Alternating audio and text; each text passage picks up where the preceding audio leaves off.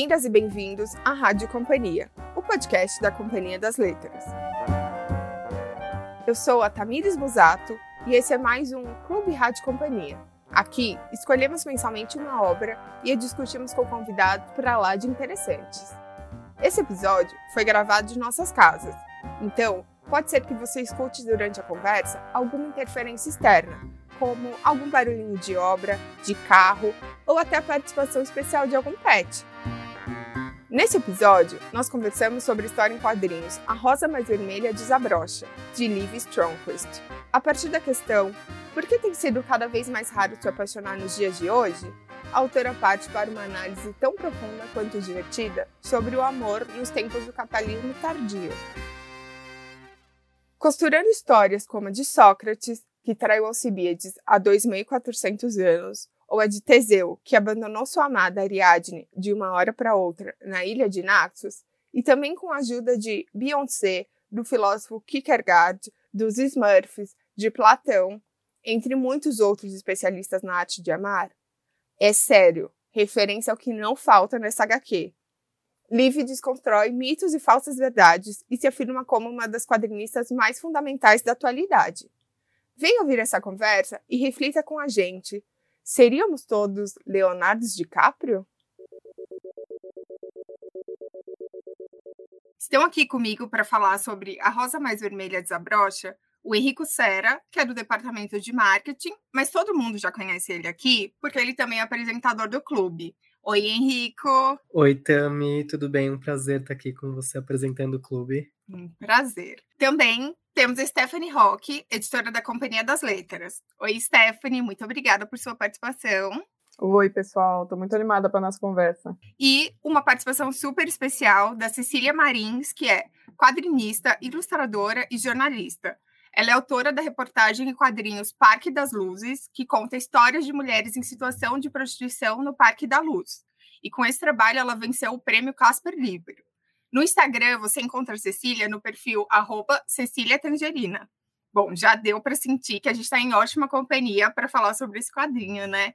Cecília, é um grande prazer ter você com a gente hoje. Muito obrigada por ter aceito esse convite.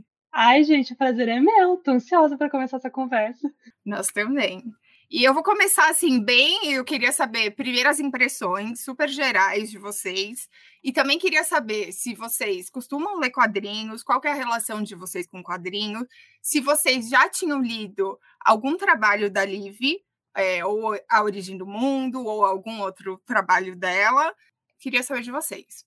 Eu leio quadrinhos, não sou o maior leitor de quadrinhos de todos, assim, mas gosto particularmente de é, quadrinhos de não ficção. Venho me aproximado um pouco mais do gênero recentemente, então eu li A Origem do Mundo, é, da Liv Stromquist. Na época eu trabalhava no departamento de imprensa da companhia, então ajudei no trabalho de divulgação, é, li uma prova antecipada e adoro a Liv, acho, acho os livros dela com, com um humor muito, muito particular e gosto da, da forma como ela usa da linguagem de quadrinhos para falar sobre temas sociais, para compor né, é, obras de não ficção e, e, com temas às vezes mais densos e pesados, mas acho que ela fez de uma forma muito divertida e, e, e acho que faz muito bem. Mas gosto bastante de quadrinhos também com temas mais talvez pessoais aos escritores, então eu gosto muito do Rei Mate, que também é publicado pelo Quadrinhos na CIA, é, é um livro de, de memórias de uma pessoa, uma alemã,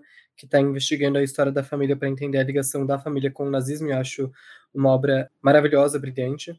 E também gosto um, nessa mesma pegada, mas acho que é mais pessoal ainda, é o Fun Home da Alison Bechdel, que é publicado pela Todavia, e, e, enfim, então acho que eu sempre busco nos quadrinhos essa aproximação com a, com a não ficção e sou particularmente interessado nessas narrativas mais de memória, memorialísticas.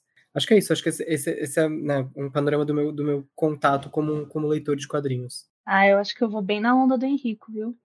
Eu comecei a ler quadrinhos um pouco tarde, entre aspas, assim. Acho que tirando todos os brasileiros que começaram a ler com Turma da Mônica, né? Eu comecei a ler quadrinhos com Persepolis. Um amigo do meu pai estava se desfazendo da, da biblioteca dele e deu esse único quadrinho que ele tinha, ele deu para mim. Eu pirei, pirei entrei na faculdade E naquele afã de descobrir o que, que eu ia fazer de TCC no último ano, eu descobri o jornalismo em quadrinhos. Então, eu fui atrás do jornalismo em quadrinhos com Alexandre de Maio, Carol Ito, uma galera muito legal aqui do Brasil. E aí eu não parei, né? Eu gosto também de muito quadrinho de não ficção, eu gosto, eu gosto também de adaptação literária. Quando eu li A Origem do Mundo da Lily, cara, foi incrível, porque é um, é um, ela trata de um assunto muito sério e ela, ela usa e abusa de todos os recursos que, o, que os quadrinhos têm e ela joga umas piadinhas no meio. Que ela mesma eu vi entrevista falando que ela ri das próprias piadinhas. Então eu achei, achei incrível, incrível. Eu curto, eu confesso que eu não leio tanto quanto eu gostaria, mas eu curto muito quadrinhos. Na verdade, um dos que eu mais gosto é do Frederick Peters. É um, uma HQ que, enfim, faz tempo que eu já não vejo disponível, mas chama Castelo de Areia. Mas também, é, eu curto também a, a linha de não ficção, os mais memorialísticos. Eu não tinha lido ainda A Origem do Mundo e depois de ter lido esse, eu fiquei com muita vontade, fiquei bastante curiosa, então já entrou na lista mas eu também, assim como Cecília Henrico, Persepolis também é uma referência para mim, então essa experiência foi muito boa e estou bastante animada para falar mais sobre quadrinhos, né? Acho que vai ser muito bacana.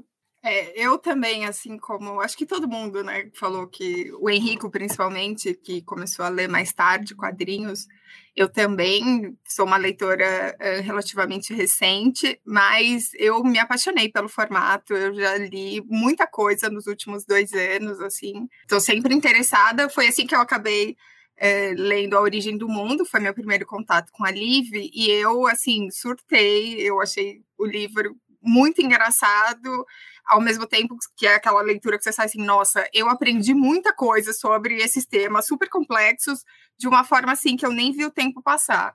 Então, quando eu vi, né, que a gente ia lançar é, esse livro ainda sobre esse tema, eu fiquei muito interessada. Então, também, assim como a Stephanie, estou muito animada para falar dele. E eu vou já puxar aqui como vou emendar num comentário de uma leitora, que foi o comentário que a gente escolheu para fazer parte desse episódio. Eu vou trazer aqui para o meio da nossa conversa, porque eu acho que ele é um bom start. O comentário é da arroba rosa, Mariana. A Rosa Mais Vermelha Desabrocha traz uma perspectiva lúcida, provocativa e divertida dos relacionamentos contemporâneos. Emoji de coração. A leitura nos provoca a rir de nós mesmos, eventualmente dos outros e, em especial, dos homens, trazendo a leveza necessária para uma autoanálise da vida afetiva, especialmente se você estiver naquela altura da vida adulta em que já sofreu muito por amor. Bom, a gente escolheu esse comentário porque eu acho que ele resume assim tudo que esse livro é, assim, tem um pouquinho de cada coisa, assim, um, tá bem, muito bem condensado aqui no comentário da, da Mariana queria trazer aqui para discussão, perguntar para vocês, é, justamente é, essa questão do você lê esse quadrinho, ele tem muitas referências. Ele, ele, ela traz assim muitos teóricos e teóricos de vertentes diferentes, de tempos diferentes, né? E referência história, filosófica, mitológica, assim, poderia ser uma grande uma grande confusão, né? Mas eu acho que funciona muito bem. E por outro lado, também poderia ser super superficial, o que não é, né? É uma coisa que me impressiona nas obras da Liv é que ela parte dessas ideias teóricas e ela realmente ela vai puxando fio mesmo e vai tramando com outras coisas, liga com outras referências, né? É, ao longo da obra inteira. Então, eu, eu realmente acho que é uma obra bem profunda. E tudo isso na linguagem dos quadrinhos e ainda por cima com humor, né? Ela é muito engraçada. Esse livro e o A Origem do Mundo também, meu, ele é muito engraçado. Tem umas partes assim que eu encaminho para as minhas amigas, assim, de piada. E aí, é, eu queria perguntar para vocês é, como foi é, essa experiência, se vocês também têm alguma piada favorita, eu tenho, posso comentar depois, mas queria que a gente pensasse um pouco sobre como ela mescla essa profundidade teórica com essa linguagem dos quadrinhos, né? E com esse tom mesmo. E aí, Cecília, eu queria também, primeiro, ouvir você como leitora, mas também queria que você trouxesse para gente um pouco a sua visão como alguém, é uma quadrinista que produz também, né, não ficção em quadrinhos. Então, para você também falar o que, que você achou de como ela estrutura isso da sua visão de quadrinista. Ai, cara, eu sempre falo, né, que a parte mais legal de você fazer um, um quadrinho de não ficção, fazer uma reportagem em quadrinhos, até no meu caso, é que você tem uma pesquisa muito grande, mas que na verdade os quadrinhos eles fazem é, que seja muito mais fácil, muito mais gostoso consumir para a pessoa, mesmo que seja um assunto super cabeçudo ou uma cena super traumática, assim, sabe, dependendo do assunto. Então, eu lembro que eu peguei para ler esse gibi aqui, primeira vez que eu li, eu li no Kindle. Então, eu lia apertando o olho, assim, tentando enxergar a letrinha. E eu devorei, cara. Fiquei tirando, tirando foto da página dos meus amigos, rindo, né? Dos grandes filósofos que ela citou, né? Citou Eva e Lu, citou Beyoncé, né? Grandes filósofos modernos. Eu acho que ela tem esse, esse recurso do humor que é incrível eu, eu tô muito acostumada a ler quadrinhos sobre coisas que já aconteceram, né? Ler reportagens sobre coisas que já aconteceram, óbvio, ler, ler biografias sobre pessoas que viveram muito antes de mim. Então, quando eu abro um quadrinho desse e eu vejo ela falando sobre os dilemas que os meus amigos passam, de, de dilema que os meus amigos já me mandaram mensagem falando, por exemplo, que o cara tá afastado, que a menina quer ficar com ele, mas ele tem esse distanciamento que a gente agora entende, que é uma coisa social, que é uma coisa, uma mudança de papéis da história, é muito incrível e a gente consegue absorver isso com essa facilidade. Eu consigo mandar uma foto, né, para minha amiga, eu consigo mostrar para minha avó para a gente dar uma risadinha, porque ela usa tão bem esse esse recurso, né, do, dos quadrinhos. Tem uma página aqui que tem uma piada. Nossa, eu até coloquei um post-it, né? Tradicionalmente, masculinidade se, manif a masculinidade se manifestava em três contextos, né? No trabalho, então, o cara só com os homens, em casa, e aí tem o pai com os filhinhos, assim. Agora ouçam um papai, lúpulo, malte. Cara, um, um balãozinho de um milímetro que ela colocou no canto, meu, já me tirou uma risada, já deixou. Essa foi boa é mesmo. Essa foi bem boa. Já, já me tirou uma risada, já deixou mais simples o negócio que, cara, é muito, era muito ruim, né, cara? A mulher não tinha o mínimo direito de, de fazer nada, mas ok, eu, eu consegui levar essa página adiante, sabe? Eu achei isso muito legal. Tem também o, uma cena que você falou, Cecília, me lembrou quando ela está descrevendo, enfim, a, a, relação entre a Caroline e o Byron, em que ela faz uma espécie de fogueira com pessoas rodando a fogueira para poder um, um, feitiço contra o Byron que não gosta dela e também no cantinho tinha uma amiga reclamando se ela ia receber receber para participar desse feitiço. Essa cena também é bem engraçada. É incrível, cara, é incrível. Até, até quando ela desenha os personagens, ela tava falando sobre a, a Lady Carolyn Lamb, né, que se vestia toda diferente. E a cena é séria, a explicação é séria, e tá a Caroline lá no canto da cena, e você fala, eu não acredito, cara. O jeito que ela desenha os bonecos, sabe? Eu também tenho, tenho uma coisa, tem uma coisa muito interessante para falar sobre o traço dela, que, cara, é completamente guerra ao, ao desenho tradicional guerra ao traço, entre aspas, bonito, porque não importa, o negócio é a expressão, é a mensagem que você vai levar da história. Uma coisa muito doida, assim, que me chamou muita atenção é como as coisas não são retas, né? Então, sei lá, tem essas frases em. A gente fala é, letra bastão, esqueci se é isso.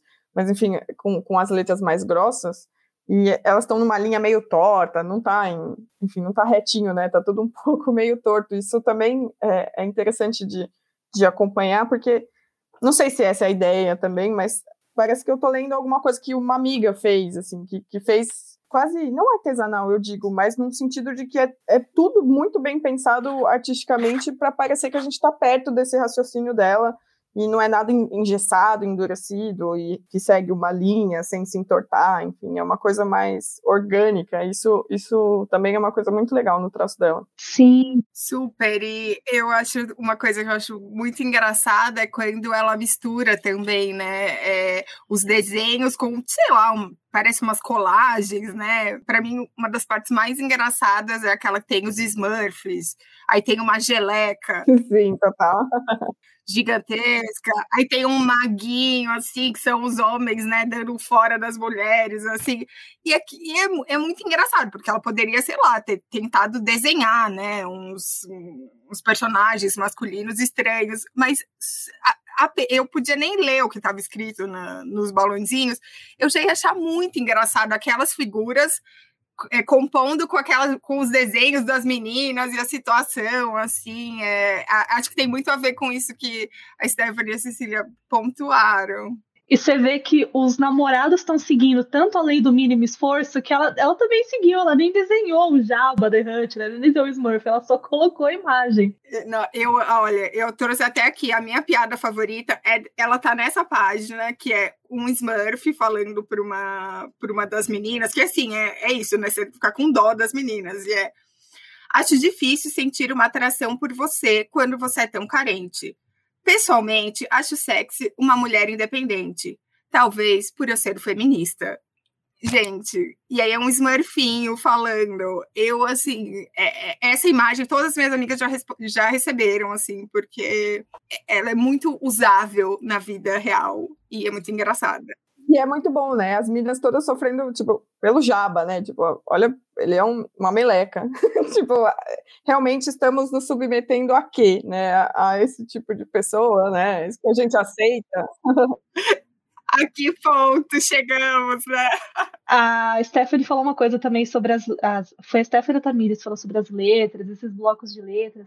Eu tava vendo uma entrevista da Liv e ela falou que ela começou a fazer quadrinhos por causa das fanzines.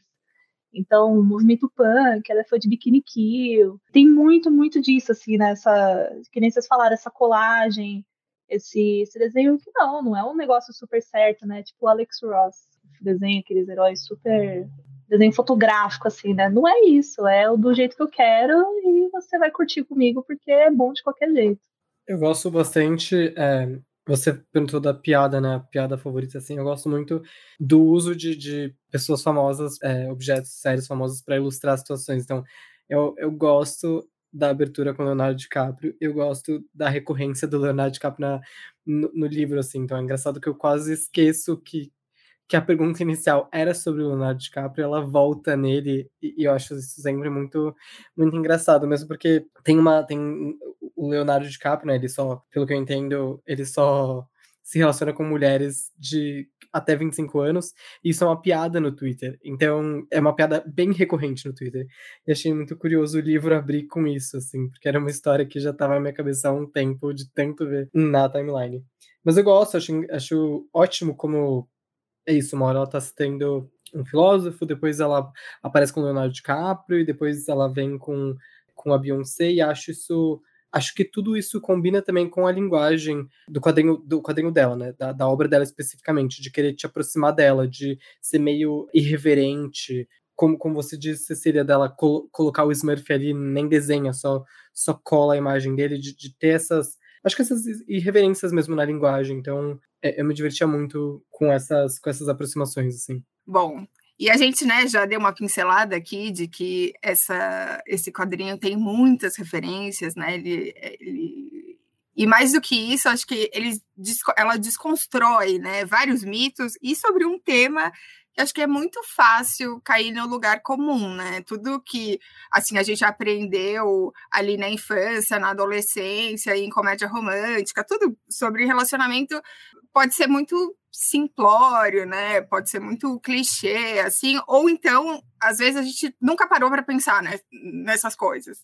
Então, aqui só só vou trazer alguns dos, da, das teorias que ela desconstrói para a gente discutir. Desaparecimento do outro, o avanço da escolha racional, a nova maneira de ser um homem de sucesso, o desencantamento do mundo e a inaptidão para a morte. E aí eu queria perguntar para vocês, é, de todas essas provocações e desconstruções, quais eh, delas mais mexeram assim com vocês, assim, porque eu não sei vocês, para mim tiveram várias coisas que eu fiquei assim, nossa, eu nunca tinha pensado nisso. Me veio, na verdade, muito isso. Eu nunca tinha pensado nisso, sabe? E são coisas assim que todo mundo vive. Se você não vive, uma amiga sua vive, te conta, né? E aí queria saber o, o que, que sabe, vocês ficaram pensando depois, nossa, é mesmo, nossa. Eu confesso que eu temo que, assim, muito pessoalmente, que, que esse episódio do podcast soe um pouco como uma, como uma sessão de terapia, porque eu acho que é impossível ler, enfim, essa HQ e não se identificar com sérios fatores, e se identificar e levar aquele choque do tipo, putz, essa será que sou eu? Então, assim, acho que nesse sentido, apenas digo que a gente tem que ir com calma para também não, não, de fato, virar uma sessão de terapia, porque é muito, muito um, sei lá, é uma grande não vou dizer um farol, não sei qual bem a, a palavra eu posso dizer, mas ela ilumina umas coisas que são óbvias, acho que como você colocou, só que, não sei, acho que a gente nunca tinha parado para analisar sobre essa ótica, eu pessoalmente, claro, né, não, não sei vocês, mas eu queria ouvi-los antes. Cara, Stephanie, ainda bem que você falou isso, que eu sou uma mulher romântica, eu já ia falar, como que eu falo isso? Eu, eu também, eu sou mulher que ama demais. Tipo, foi delicado. Abram seus corações, meninas. Socorro. Ah, eu, eu, que nem eu falei, eu sempre fui uma pessoa que eu sempre, eu sempre gostei muito da conselho dos amigos. Eu sempre gostei de jogar conversar fora sobre namoro e tal. Eu via muita gente comentando exatamente essas coisas. Como que eu acho um namorado que seja. Ai, eu gosto de cabelo enrolado, 1,80m, bigode, que faça rafting todos os sábados às três da tarde, que gosta dos mesmos livros que eu. E você ficava pensando, pô, eu acho que deve ser interessante, né? Procurar assim, mas eu não sei se é o caminho. E eu lembro que quando eu li esse gibi, eu falei, nossa, gente, é isso, sabe? Tem uma razão sociológica por trás, não é besteira minha nem da minha amiga, sabe? Não é uma coisa da nossa cabeça. Eu, eu, acho, eu acho que é muito, muito isso, cara. Essa tem até uma representação muito bonita de uma página dupla que eu achei aqui. Eu botei um post-it no livro. Uma representação muito bonita que eu achei aqui, daquele cara sueco do reality show de namoro. Entrando no, no lago com a esposa fumante dele, cara. Eu acho que é exatamente isso, a mensagem.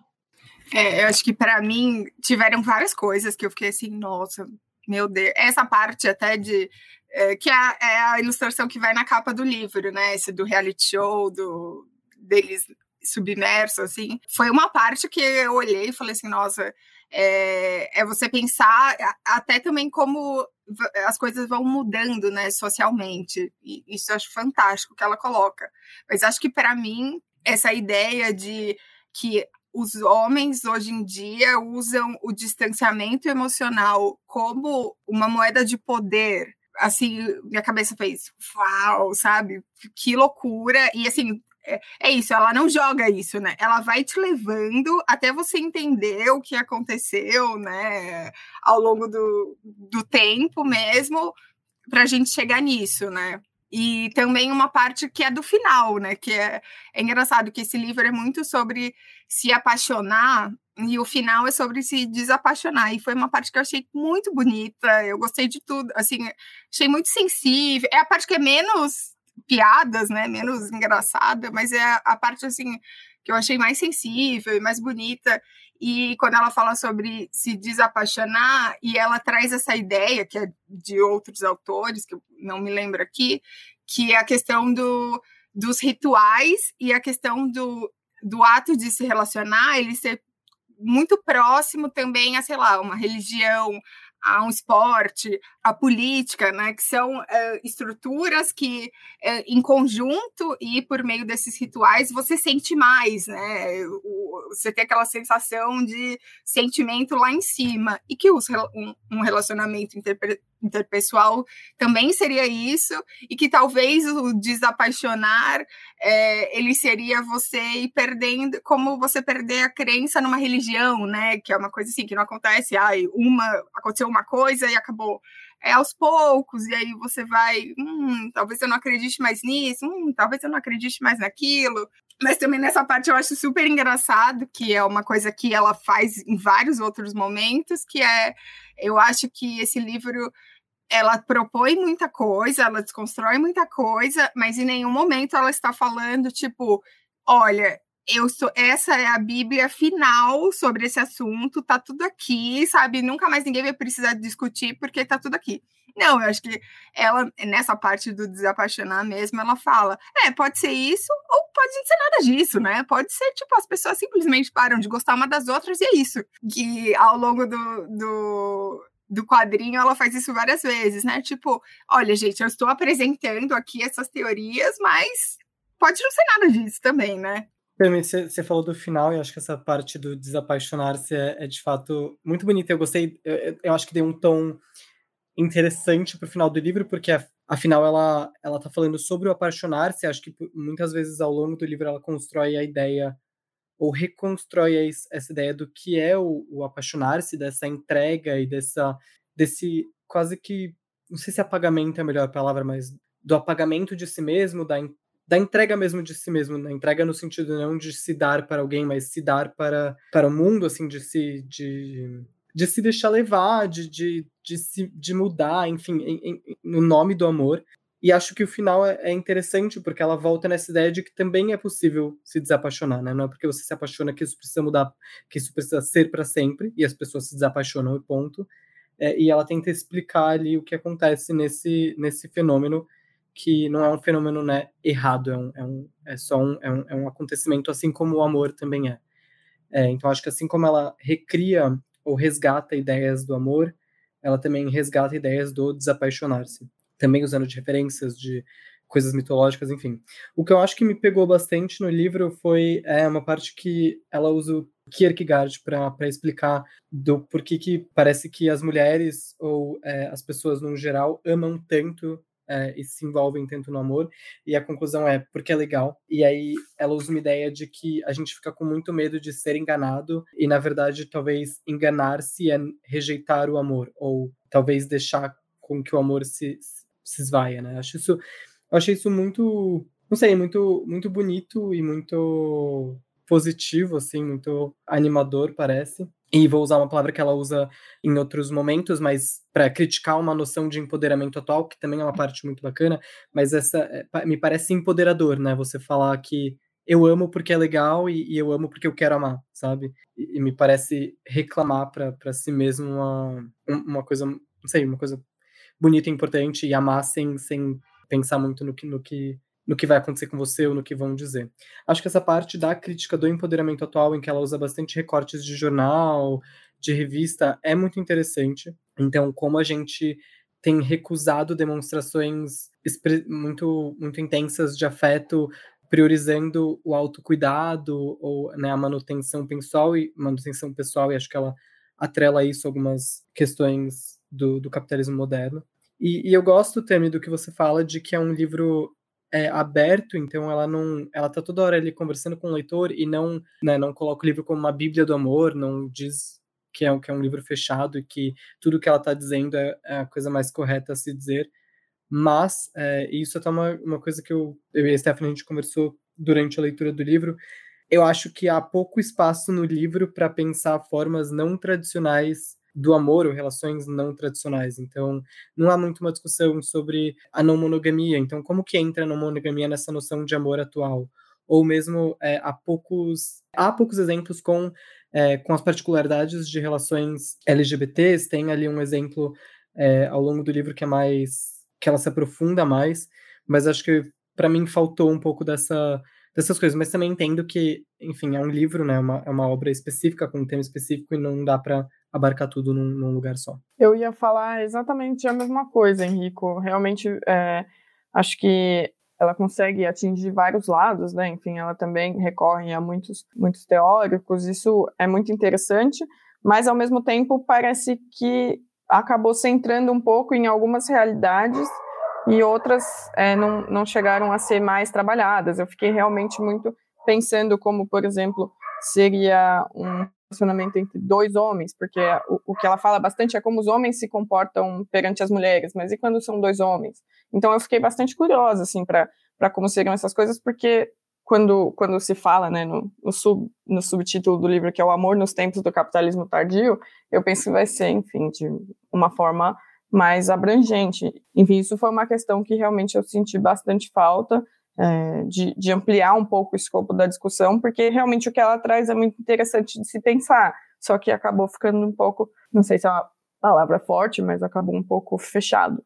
É engraçado que eu ia trazer justamente essa, essa questão, que é da gente fazer esse recorte, né? Porque o Henrico até comentou dessa parte do autoempoderamento, e assim, né? Para os nossos ouvintes, é importante fazer o recorte que a Liv Stromquist, ela, ela é da Suécia, né? E um país que tem uma realidade bem diferente da do Brasil, e acho que bastante na questão de equidade de gênero. Então, assim, quando eu li, eu ficava fazendo um pouco esses paralelos, né? Acho que tem umas partes que ela fala mesmo, ah, isso aqui eu generalizei, ah, isso aqui eu sei que não é que assim funciona para todo mundo. Mas até essa parte do autoempoderamento, eu fiquei pensando que ela também ela é bem específica, né? Para um recorte específico de, de mulheres, né? Um, uma situação assim. É, fiquei pensando que para grande parte, pensando no Brasil e numa sociedade né, super machista e conservadora, talvez a gente é, no geral, assim, precise chegar lá, nesse lugar que ela está falando, que é esse lugar de eu tenho meus critérios super definidos, é assim que eu perceber uma coisa que, é, sei lá, me incomoda, ou, né, ela dá exemplos mais leves. Então, seria algo que me incomoda. Ah, eu tenho condição emocional e financeira e né, tudo isso para sair dessa relação. E eu acho que na nossa sociedade, assim, isso ainda é um privilégio de poucas, assim, né? Pensando que tem muitas mulheres uh, em situação de vulnerabilidade, em situação que para sair de um relacionamento é, tem muitas outras camadas e muitas outras questões que né, não basta só você ter seus critérios e mas eu acho que é uma parte assim que é super interessante é super a forma como ela constrói né é, o diálogo da música da Beyoncé, essa referência, assim, é super bacana.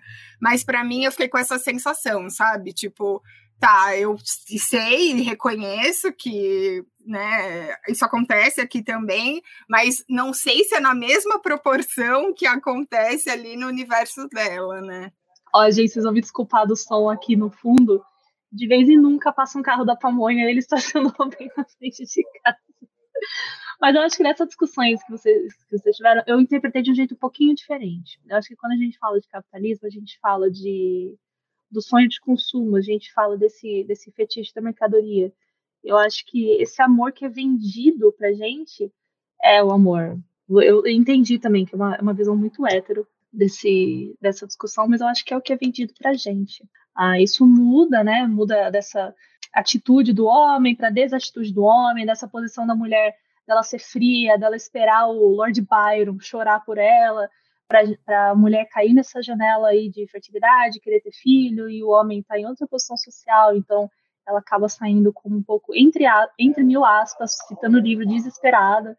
Mas eu acho que o que é vendido pra gente hoje é o I Woke Up, I woke up Like This, é o Boss, é o Slay, cara, é, o, é a Beyoncé passando no palco da Lemonade Tour, falando que ela é maravilhosa, e que se ela quiser deixar de gostar do Jay-Z, ela deixa de gostar, mas ela ainda ama ele porque ela quer amar, não porque ah, ela foi casada com o cara por tá casada com o cara por 17 anos e não é tão difícil, não é tão fácil assim, sabe, abrir mão do relacionamento.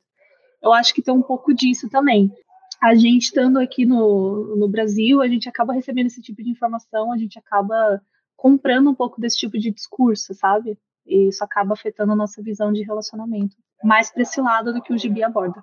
Não, super. Até, até o subtítulo do livro, né? O amor nos tempos do capitalismo tardio, ou porque as pessoas se apaixonam tão raramente hoje em dia. E, Cecília, é, você estava falando, eu fiquei pensando nisso, que todas as vezes que ela trazia as discussões para. É, para essa coisa do capitalismo, eu ficava muito mal lendo, porque você fala assim, meu, não é possível que até as nossas relações são afetadas, né? E até tem a ver com aquela parte que você falou do reality show, isso de, ah, eu tô esperando uma pessoa e ela X, Y, Z, né? E aí tem até um dos quadrinhos que que é muito engraçado também, né? Que ela compara, tipo, ai, ah, é como se você comprasse um sofá, você, né, você para se relacionar com alguém, você tá esperando que a mesma coisa que você, ai, você compra um sofá e aí ele tem uma coisinha, você fala, ai, quero devolver, porque não foi o que eu comprei, né? Então, toda vez que a, a, discussão no quadrinho ia para essas coisas, eu, tipo, me sentia muito mal, assim, sabe? Tipo, ai, gente, ai, nós falhamos como sociedade, sabe? Então, Tamires, e vamos pegar o entretenimento hoje, né? A gente tem um monte de reality show de namoro, programa de namoro. Cara, a gente literalmente tem um reality show, acho que é o Are You The One, que você fez testes psicológicos, psicotécnicos, sei lá, espirituais. Tem uma pessoa que é compatível completamente com você na casa. Cara, quem diz, entendeu? Mas essa ideia tá tão, tá tão presa na nossa convivência, na nossa expectativa dos nossos relacionamentos, cara, a gente acha que vai ter alguém aí que é o, o Pires para nossa xicrinha, sabe? E uma coisa que é interessante nesse mesmo, nesse mesmo sentido é um trecho que eu achei, enfim, para mim saltou os olhos quando ela fala sobre homogamia ou hipergamia, que, por exemplo, a gente só se permite se apaixonar por alguém que seja igual a gente, socialmente no caso, mas eu acho que isso se aplica ao que a, a Cecília acabou de falar. A gente se apaixona por alguém que é igual a gente ou alguém que é superior a gente, é, nunca alguém mais novo, ou, não assim, é, é, é como se existisse uma espécie de vestibular, ou um plano ideal de quem é a pessoa por quem você tem que se apaixonar. Isso é a maior mentira, né? Porque nisso a gente vai falseando, né? Vai criando uma narrativa que não existe para poder se apaixonar por alguém e como é que a gente se apaixona por alguém a partir de uma narrativa que não existe. Então, isso é muito interessante que ela coloca realmente em, em perspectiva, enfim, os próprios aplicativos, mas também ao mesmo tempo Hoje, justamente por causa do capitalismo, hoje funciona tudo nesse sentido que como se a gente, como, como, como fazer, como fazer o olho a olho, como funciona fora realmente das redes ou de, de todas as coisas. Isso eu pergunto no sentido do livro mesmo. Como, como isso se manifesta se a gente mesmo foi condicionado a trabalhar com algoritmos fazendo as coisas pela gente? É complicado, é difícil. É, e, e mesmo, não sei, pensando nessa linha, Stephanie, ela não é, no livro eu sinto que ela traz muitas teorias e, e é, ideias que são muito bacanas, mas ela não. É, não sei se é muito possível propor uma solução, e eu acho que ela não se coloca nessa, nessa posição, né, de, de solucionar alguma coisa. E, e mesmo porque eu sinto que os exemplos que ela usa são os exemplos mais antigos ou, ou do amor mais antigo pré-nossa era, como, por exemplo, os casamentos arranjados, e ela faz um contraponto interessante em relação ao, ao casamento arranjado com é, o uso de aplicativos, né?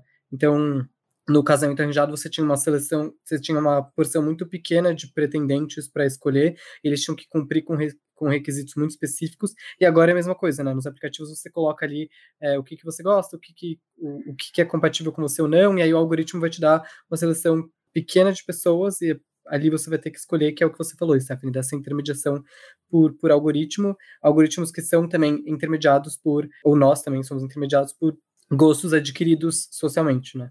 Então acho que tem essas, ela traz exemplos antigos e contrapõe com, com exemplos atuais, e se a gente for olhar, de fato, nenhuma das opções é muito talvez saudável, não o, nem o desapego praticado atualmente, nem é, tipo, as obsessões é, românticas e nem é, os casamentos arranjados. Então, isso para mim foi um pouco difícil, assim, porque ela coloca as coisas antigas como contraponto, mas ela não necessariamente está dizendo que as coisas antigas eram boas, sabe? Então, não sei, só pensei um pouco nisso, assim. E, e, uma provocação muito rápida, muito rápida, só porque o, o Henrico me fez pensar a respeito. A Tamires relembrou que o, o subtítulo completo é realmente O Amor nos Tempos do Capitalismo Tardio, porque as pessoas se apaixonam tão raramente hoje em dia. É engraçado pensar em raramente hoje em dia, se a gente de fato contrapõe a um universo em que as pessoas, é, se se apaixonavam, se apaixonavam uma vez para a vida inteira. Então, que advérbio usar nessa situação? Ou se, ou se é, ou, ou será que elas se apaixonavam ou só vendiam, só também é vendido para nós uma ideia de que elas se apaixonavam, né? É. Então, tipo, sei lá, se a gente for pensar, não sei, você usado talvez no meu exemplo, me, me falem, mas se a gente for pensar em, tipo, Orgulho e Preconceito, que eu amo, ou é, que, que hoje em dia é toda uma história icônica sobre amor, tinham coisas muito, tem coisas muito erradas ali acontecendo na, naquela sociedade específica, assim, sabe? E nesse, nesse contexto, nesse livro que, que para nós virou um ícone da paixão, né, tem, tem muita coisa sobre casamento arranjado, sobre status, sobre né, é, a manutenção da família. Então, sei, é difícil assim, né? É, então, então é, é, justamente isso, porque quando ela coloca, pelo menos na minha opinião, e, e, enfim, eu gostaria de ouvir vocês, quando ela coloca, porque as pessoas se apaixonam tão raramente hoje em dia, ela, mesmo que não seja a intenção, eu entendo como um contraponto ao passado, e como se o passado fosse uma opção o advérbio fosse outro, não é o raramente. O raramente é hoje, o raramente é um problema. Mas antes era mais do que raro, né? Talvez, assim, pelo, pelas histórias que a gente escuta. Então é meio complicado pensar é, nessa comparação, que eu acho que não é bem a ideia. A, claro, a ideia é comparar e a gente vê os lados ruins dos dois tempos. Mas ainda assim, tenho receio de parecer que o, o de antes era uma boa referência comparado ao de hoje, sabe? Acho um pouco delicado. É que eu acho que também tem essa tem as barreiras racionais do se apaixonar, né? O feeling geral que eu peguei sobre se apaixonar da, da primeira leitura do livro, assim, depois, antes de eu dar uma estudadinha mais para vir aqui gravar com vocês, pelo que eu entendi, que eu saí falando para todo mundo, era, cara, se apaixonar e mergulhar. Inclusive, a Tamires trouxe um tópico, esse, esse, essa hesitação da morte, né? Essa hesitação de você se jogar, de abrir mão de você mesmo.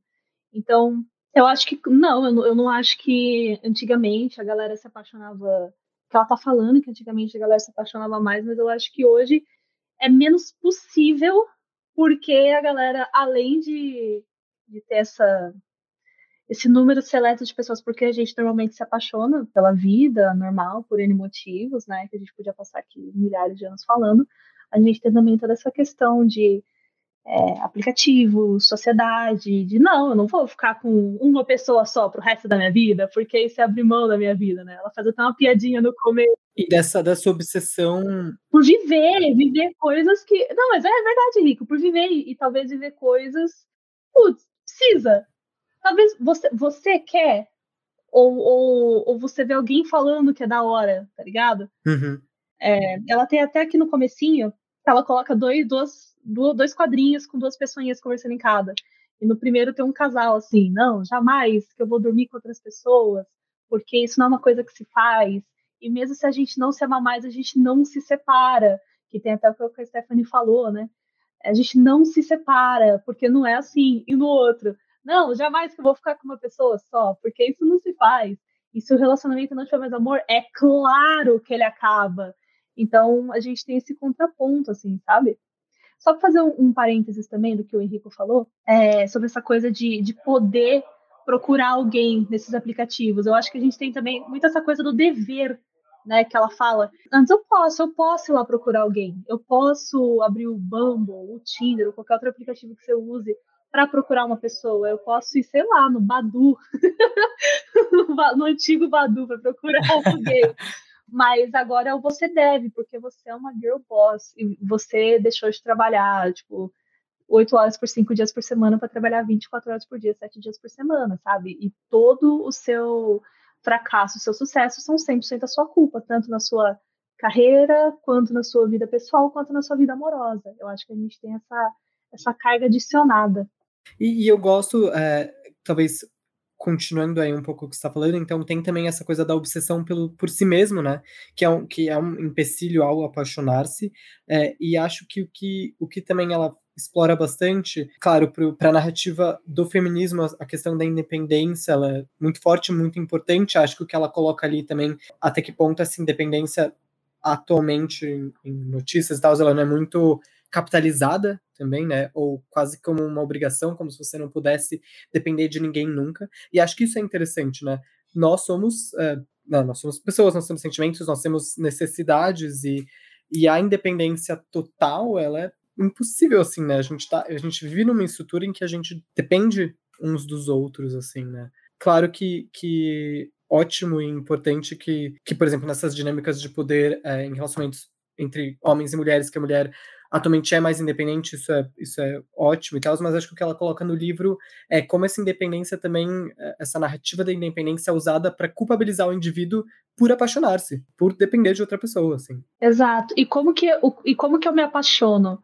E nesse apaixonar, eu borro os limites do eu, se toda a minha identidade tá montada em volta desse meu eu ser muito delimitadinho e muito bem explicadinho, e eu sou eu, e eu não deito para ninguém, sabe? Como, como que eu consigo me jogar numa coisa se eu mesma preciso me segurar tanto dentro de mim mesma? Isso mesmo, Cecília. E eu fiquei pensando também, é, essa parte tem um, é uma das coisas que também me chamou bastante, que acho que é, ela traz, acho que é o Eric Fromm que fala, né? Que se apaixonar, é, é ele tá mais ele tá mais próximo do fracasso do que do sucesso, né? É muito boa essa parte. Ah, sim porque você tem que se você tem que conciliar, você fica ali, né, meio doido também e tal. Então, numa sociedade que prima por você ser produtivo o tempo inteiro, e é isso, né? 24 horas, 7 dias por semana.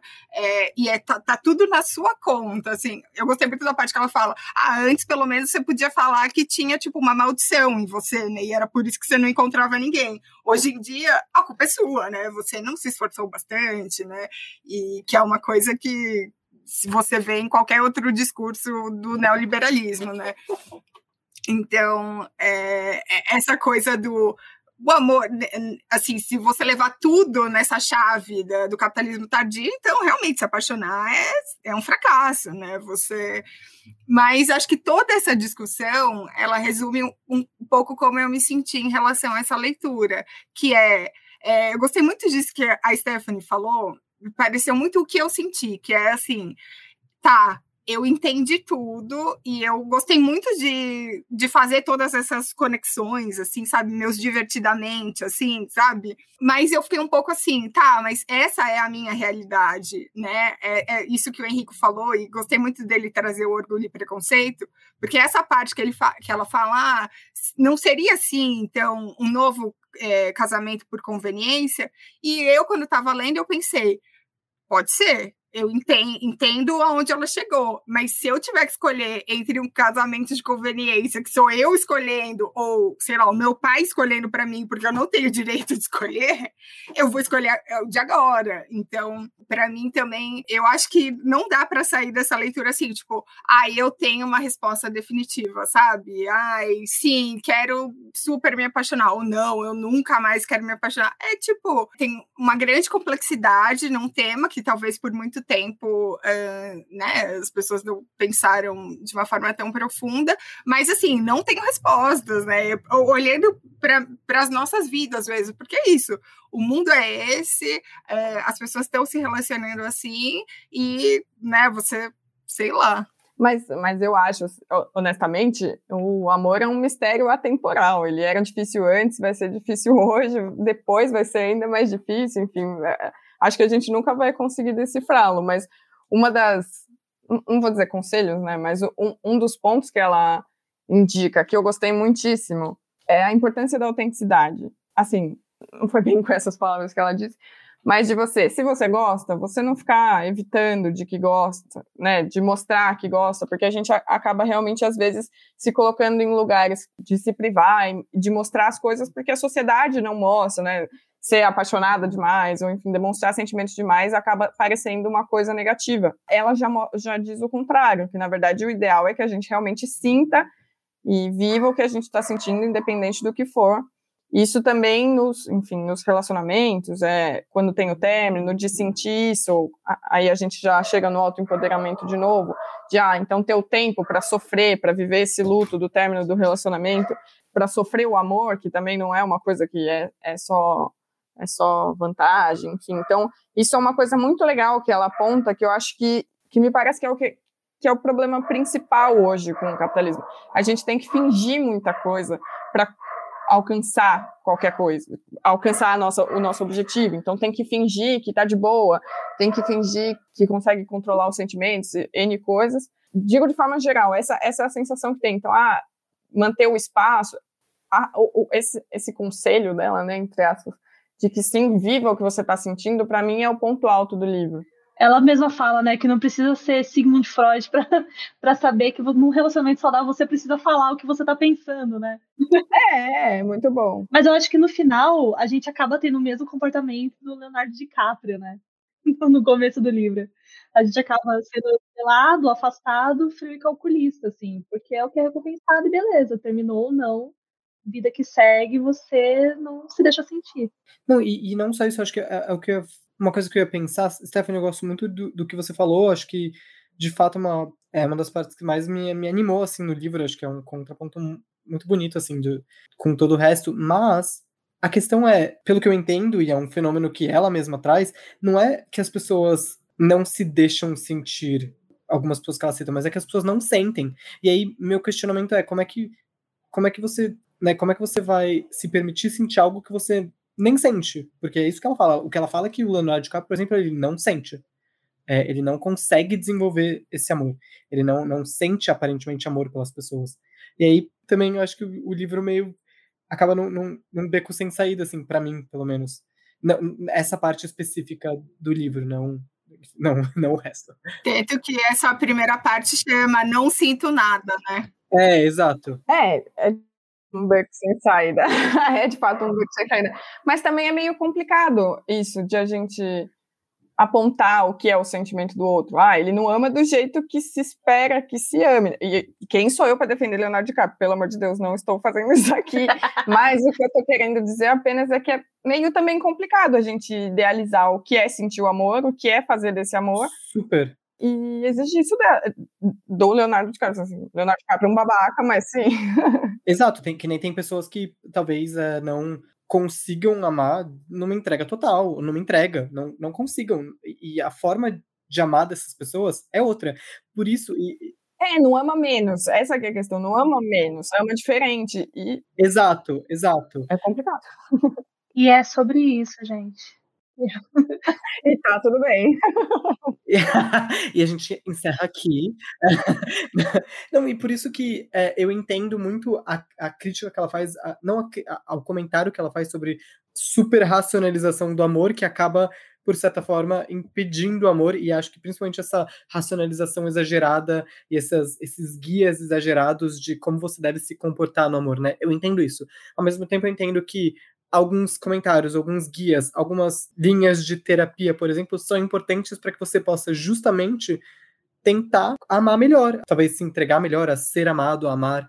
Então, por exemplo, eu entendo muito a, a, a crítica que ela faz à psicanálise, é, mas acho que muitas pessoas estão, é, não sei se muitas estou tira, fonte, Twitter, mas acho que é, as pessoas entram na, na, muitas vezes na análise para entender essas relações afetivas que são doídas, que são tortuosas, né? Que você tem traumas, você tem, tem questões aí que, que, que, enfim, são ferramentas que a gente tem disponível para poder entender um pouco mais do amor, que é essa questão que nos aflige, assim, sabe? Então, enquanto antes, ok, as pessoas talvez se voltassem é, em algum momento para narrativas mais místicas para explicar o amor, essas tentativas racionais de explicar o amor também acho que são tentativas válidas e, e interessantes por si só, assim, sabe? É, e é engraçado que eu, quando terminei de ler, é, porque toda essa parte de superracionalização, assim, aí eu me identifiquei muito. E aí eu terminei, eu fui quase que para um polo oposto, quase como se eu peguei tudo aquilo, aí eu racionalizei, mas assim, para o polo oposto, tipo, então como que se apaixona, sabe? Ah, então é assim, então da próxima vez que eu conhecer alguém é assim, sabe? Eu, eu levei para uma outra coisa e eu fiquei assim, é engraçado que é uma leitura super complexa mesmo, né? Porque também a gente lendo e discutindo aqui, a gente está racionalizando sobre, sobre o amor, sobre as relações, né? A gente estava lendo pensando em experiências, em coisas assim. Então, realmente, é, teve um outro comentário na, na, nas redes sociais falando, gente, não se engana pela capa, não se engana pe pelas cores, assim, tipo, é um quadrinho, você vai ler super rápido, mas você vai pensar um monte de coisa, você vai sair, assim, com mais perguntas do que respostas. É verdade. Eu acho que esse quadrinho é para os românticos. Esse, mais ter diverso. Eu acho que esse quadrinho é para os românticos, cara. Total. Mas eu acho que é, é uma boa forma da gente se encaminhar para o fim, que é Master Diverso. Gostei. Master Diverso. Eu acho, eu acho que a gente tem dois tipos de pessoas, dois tipos de leitores finais desse livro, sabe? Você tem a pessoa que vai racionalizar e você tem a pessoa que vai cair totalmente pro lado Isabel Alente das ideias. Eu, eu tava lendo um texto dela, eu tava pesquisando ela com um trabalho, e aí ela falou que o socialismo na América Latina ele não funciona por, Tirando a questão do socialismo, tá, gente? Ele não funciona porque a América Latina tem uma mística. A gente gosta de coisa mística. Então, acho que você vai ter esse leitor que vai falar, gente, o amor é uma experiência tão sublime, né? sobrenatural, né? Como ela fala. Ai, amar é tão gostoso. É sobrenatural. E aí, entendeu? Você tem esses dois tipos de pessoa, mas eu acho que os dois vão ficar pirando e mandando página pros amigos e conversando, enchendo o saco da galera. Super. O bom é isso, tem para todo mundo, né? Isso é verdade. Se, se, tem, se tem livro que eu tirei foto para mandar pra galera, foi esse. Nossa. tá circulando, peço desculpas à firma, mas deve estar tá circulando por aí as imagens. Por isso que eu gosto muito de, de quadrinho de dissertação, assim, que nem o dela. Porque, cara, nem, nem com o primeiro dela, com a origem do mundo, nem com esse, ela não deu uma resposta, mas é bom porque você lê uma página e você fala, nossa, eu acho que agora eu entendi o que ela disse, e eu senti no coração, eu coloquei, e, cara, eu tô super inspirada, inspirado, vou fazer, sei lá, um tweet, um desenho, um texto, seja o que você trabalhe. Aí você lê outra página e fala, meu Deus, tem mais coisa para colocar nesse, nesse raciocínio inteiro. E aí você começa a pensar nos seus relacionamentos, em como você lidava com o seu ex, sua ex, como você lida com seus ficantes. Você começa a pensar nessa sua visão de vida, assim, é uma coisa bizarra, cara. Você começa a pensar naquele filme que você viu semana passada, a pensar no personagem. Eu achei um livro ex excelente e é bom porque ela, porque logo depois que eu terminei de ler, a Miris, eu fui racionalizar para o outro lado. Eu fui procurar todos os livros de referência dela, cara. Todos. Cara, eu fiz as anotações também para pegar. Mano, é, são muito legais, cara. Eu tô louca para ler, cara. Eu tô louca para ler. Eu amo amor. O que eu tava pensando, e acho que, é, acho que seria legal se você falasse sobre isso, é, falei com a Stephanie em algum momento, isso às vezes me lembra quase que uma tese, um, um TCC, uma coisa né, bem profunda, com muitas citações e tal. E quando a gente está trabalhando num texto escrito, já tem uma limitação de espaço, mas no quadrinho, acho que essa limitação ela fica mais óbvia, assim, né? Não sei se é óbvio, mas mais marcante, talvez. A linguagem é diferente, o espaço é diferente, e esse, esse quadrinho, né, ele tem muito texto, mas e acho que ela encaixa muito bem esses textos, mas eu queria saber, eu queria que você falasse um pouco sobre isso, a dificuldade de encaixar esse texto de não ficção na linguagem textual, como que, como que é isso na sua produção, se é uma coisa que você sofre, não sofre, é, se você, enfim. Ó, vou falar para você, Henrique, eu tô terminando uma reportagem, quadrinho de 80 páginas agora, que eu tô passando exatamente essa questão. Eu tenho muito texto, muita, muita, muita pesquisa, mas ela simplesmente não tem espaço. Eu comecei a fazer mais ou menos isso que a Liv faz no jornalismo em quadrinhos, acho que eu tinha uns 15 anos, porque eu tava querendo discutir alguns assuntos com os meus amigos, é, eu tinha, sabe, um diário, assim. Eu vi uma biografia do Leonardo da Vinci que era exatamente que nem a dela, cara, não, é, que nem o, o, livro que a Liv faz, assim. Eram, eram, devia ter umas 100 páginas, e era texto, blocos de textos, junto com imagens, o texto costuradinho na imagem, eu acho isso incrível. Eu acho, Henrico, que depende muito de como você coloca a, o texto distribuído. Se ela colocasse é, um bloco de texto, no, até naquela fonte normal de quadrinhos, sabe? Uma time, ou até uma Times New Roman, que é aquela fonte super padrão, socorro, que é super Caxias, ou se ela colocasse um balão normal, ficaria um negócio super maçante. Mas a própria letra dela, ela serve como um, um, uma forma de ocupar espaço, ela tem esse movimento, ela muda, faz uma fonte grande, pequena, em negrito, em itálico, de ponta cabeça, preto e branco, branco e preto eu acho que acaba servindo como um recurso igual ao balão, sabe? Porque a gente sabe que quando tem um, um bloco de texto, um quadro preto com texto branco, você não vai ler, por exemplo, vou ler aqui para vocês, ou qualquer outra bobagem parecida, você fica furioso, pois sabe que não existe ninguém igual a pessoa que você ama. Eu leio na voz dela. Ou qualquer outra bobagem parecida, você fica furioso, você sabe que ela quer dar essa ênfase. Então, acho que acaba virando um recurso incrível, incrível. Você falou sobre o espaço do quadrinho, se tem menos, se tem mais. Eu acho que o quadrinho ele permite que a gente veja a página como um, um universo, assim, sabe? Uma tela de TV tem espaço para todo filme, eu acho. E o quadrinho é, para citar a banda que todo mundo ama odiar, Engenheiros Havaí, o papel aceita toda e qualquer coisa. Eu acho que é isso. Eu acho que muito texto, pouco texto, eu acho que é como ela escolhe apresentar para o leitor, sabe? Divaguei muito? Acho que não, espero que não. Não, só frase, frases maravilhosas, assim, só destaque, Cecília, e acho que é um bom, acho que é, é o encerramento perfeito para essa discussão, porque foi uma mini aula, né, também, e adorei a referência do, todas as referências, principalmente do Engenheiros do Havaí, super engraçada, né, tá bem no, no na vibe da Liv. Então, agora vamos para as indicações? Ou, ou vocês têm mais alguma coisa para acrescentar? Faltou alguma coisa? A gente, a gente, trouxe, mais uma vez, levantamos muitas perguntas e não respondeu nenhuma, mas é isso aí, né? Ninguém está aqui para responder nada. Assim que é bom, aí quando alguém for ler esse livro, ouvir esse podcast, faz um livro em resposta ou continua na pergunta. assim que é bom, para deixar tudo em aberto. Tamires, eu só queria é, dar um parabéns especial para Christian, que é a tradutora do livro, Christian Ligarrubo. Desculpa se eu estiver falando errado. Cara, eu achei uma tradução tão boa, principalmente num detalhe muito pequenininho aqui, que ela tá, a, a, a Liv, ela fala sobre como os relacionamentos são cultos, né? Que você precisa ter essa, essa troca da pessoa. Nossa, o seu cabelo é o mais maravilhoso do mundo. Ah, esse seu buraquinho no dente é incrível.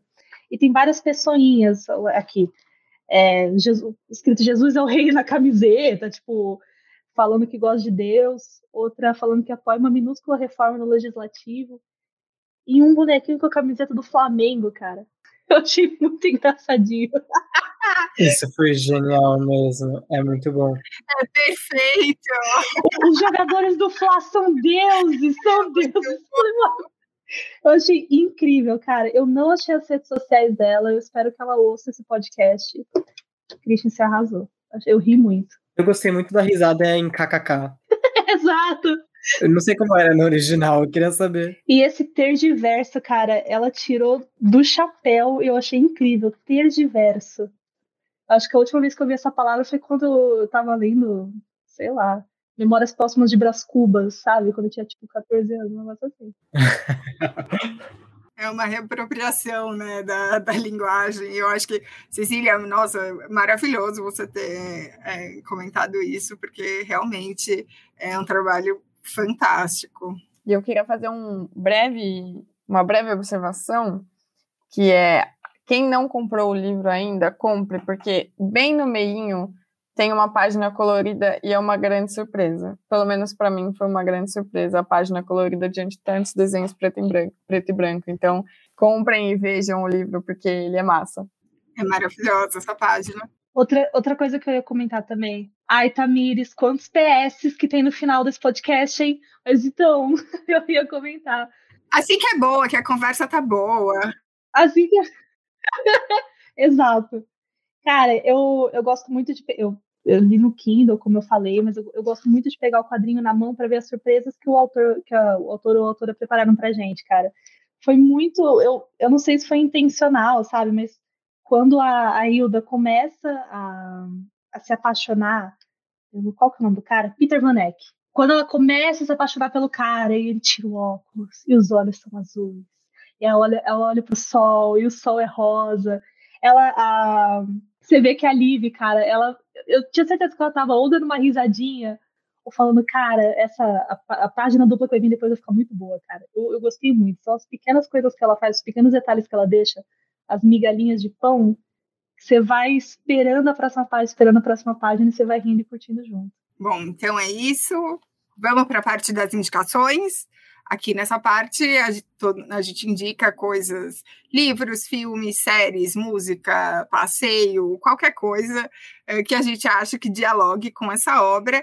E a primeira, eu vou convidar a Cecília, né, que é a nossa convidada mais do que especial, para dar suas indicações, Cecília. Ai, adoro. Gente, eu, eu peguei alguns quadrinhos muito interessantes que eu acho que se relacionam com a obra de maneiras um pouco diferentes, tá? É, a primeira que eu vou falar é uma, é uma coisa mais fluxo de consciência, é um quadrinho mais fluxo de consciência, que é a minha experiência lésbica com a solidão, que saiu pela história New Pop, da Kabin Nagata. É uma história de uma menina que ela tá para descobrir a sexualidade dela, mas ela é ela tem várias questões. Ela tem, ela tem, uma questão de saúde mental, ela tem uma questão de família, ela tem uma questão dela mesma ser muito fechada. E é, é literalmente um diário de como ela perdeu a virgindade dela. Ela no trabalho dela, começou a fazer mangá, é muito bom. Eu gostei bastante. Eu acho que tem muito desse do ritmo que eu vi no, no gibi da Liv, sabe? De informação, informação, informação e fluxo de consciência e uma, uma fala mais informal. Eu achei muito interessante. Outra coisa que eu, outra que eu peguei aqui é o Desaplanar do Nick Suzanes, que saiu pela editora Veneta. Uh, eu tive o prazer de conhecer o cara, eu tietei demais, tietei demais, porque é um, é um gibi incrível foi a tese de doutorado, é verdade, foi a tese de doutorado dele na Universidade de Colômbia, que é um pouco do que a gente estava conversando, Henrique, no, um, uns minutinhos atrás, sobre o que a Liv faz no quadrinho dela. O Nick ele fala muito sobre como você consegue usar essa junção do texto e da imagem de formas completamente diferentes para você poder contar uma mensagem. E ele, cara, nossa, o gibi é um desbunde, assim. A tese, a tese é bem. Se, resume em pouquinhas palavras, é a relação entre palavras e imagens na sociedade contemporânea. Mas quando você vê, gente, tem gente de ponta cabeça, tem, tem um funil gigante, tem um, são umas coisas que eu não vou nem explicar para não dar spoiler. E porque do jeito que eu explico, não parece 10% do quão legal esse gibi é. eu acho muito incrível. Outro que eu peguei, cara, é o Paciência, do Daniel Close, que saiu pela Nemo, que me lembrou também um pouco desse jeito da Liv de fazer as histórias, sabe? De contar, de voltar, de, de colar esses pedacinhos de texto, esses pedacinhos de imagem, de, de deixar esses easter eggs assim. O Paciência tem um boato de que o, de que o Daniel ele fez o, fez o desenho e depois ele colocou o roteiro, sabe? Então é um cara que ele é apaixonado por uma mulher, se não me engano eles estão juntos, ela tá grávida e ela é assassinada. E ele volta no tempo para conseguir salvar a paciência, mas dá tudo errado. No final ele consegue fazer alguma coisa, que eu não vou dar um spoiler, mas já tá tudo diferente assim. Então é o último romântico do planeta Terra numa narrativa super costuradinha, retalhadinha, costuradinha, que eu achei incrível. E por último, gente, Tamires, me concedes a honra de eu dar essa indicação? Por favor. Ai, eu, como eu falei no começo do podcast, eu sou eu sou a mulher romântica. Eu, eu gosto muito dessas histórias que nem a autora do Rosa Mais Vermelha Desabrocha, o, o poema. Eu sou desse jeito, fumando cigarro na cama, cobertor, fazendo, fazendo poemas de amor eu vou lançar um gibi chamado Três Estações, que é a história da Ana, uma menina super religiosa, super católica, que ela entra na faculdade de comunicação e é uma coisa super diferente. Ela se apaixona pela melhor amiga da faculdade. E numa festa, elas se beijam e a menina sai correndo, né? A Ana sai correndo, desesperada, se sentindo super culpada. No metrô de volta para casa, o metrô tá vazio e ela encontra Deus. E ela tem três estações ou 15 minutinhos para descobrir por que ele tá lá. O gibi sai no final do ano eu quis muito desenvolver essas diferentes facetas do amor, sabe? O que, que eu vou fazer por amor? Como que eu me sinto com esse amor? O que, que eu faço com essa sensação que eu tô me sentindo mergulhando, né? Usando o, os termos do gibi, eu tô me sentindo mergulhando, mas eu não quero. O que, que eu faço? Eu estou racionalizando, mas eu não quero, eu não posso. É isso. Essas são as minhas indicações. Eu já quero ler, Cecília, eu já amei. Ah. Bom, eu tenho uma indicação, mas antes queria dizer que já acompanhei pelo Twitter o começo do livro da Cecília, estou animada também para ver o resto, curiosa. Então já, já vou deixar registrado aqui que é final, de, final do ano, Cecília Ansiosa. Da minha parte, eu vou recomendar apenas um filme, que é meu filme favorito, que eu acho que dialoga com o livro da Liv, mas de um jeito diferente. A medicação, enfim, sem grandes mistérios.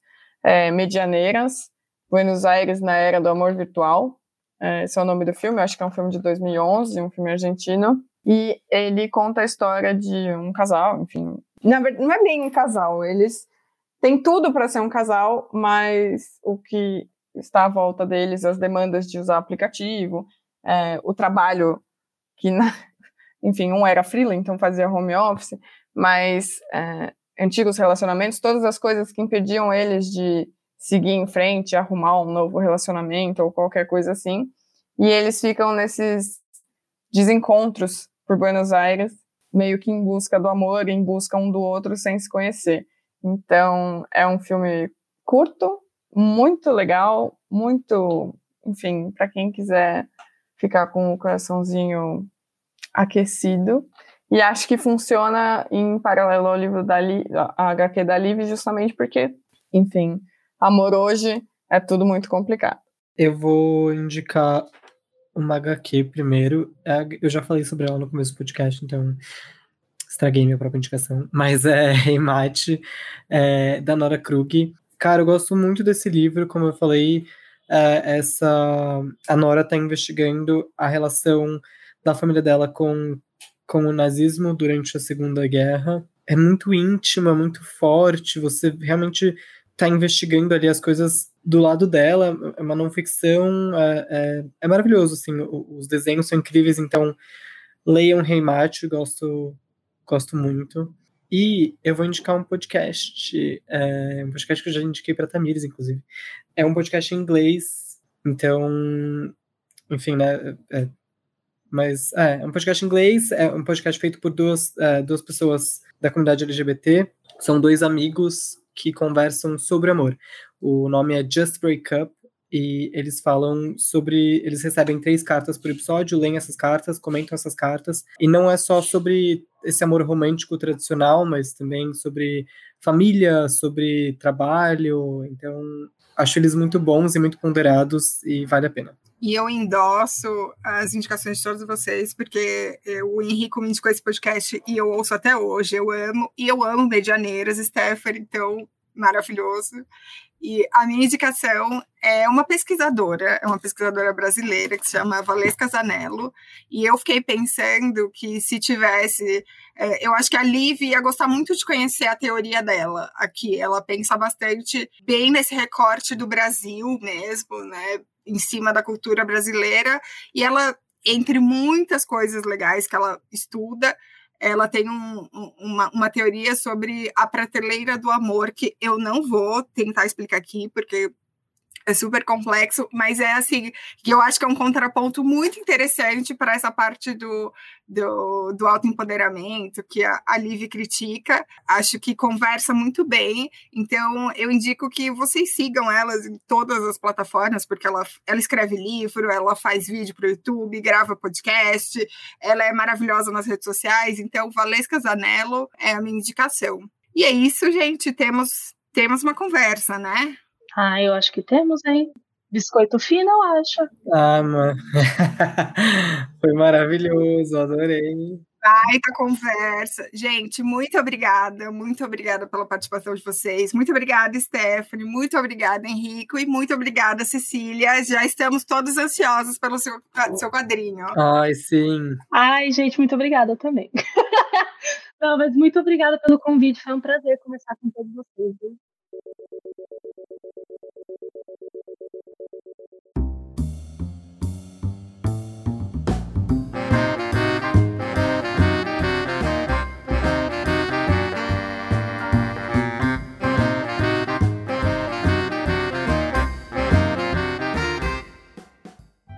Chegamos ao fim de mais um episódio, mas a gente se encontra no próximo mês. Em abril, vamos discutir o livro Vozes de Chernobyl, da vencedora do Nobel de Literatura Svetlana Alexievich. Se você quiser compartilhar um comentário ou tiver uma sugestão de tópico para conversa, escreva para a gente em radio@companhiadasletras.com.br ou pelo nosso Instagram, arroba Companhia das Letras. Até lá!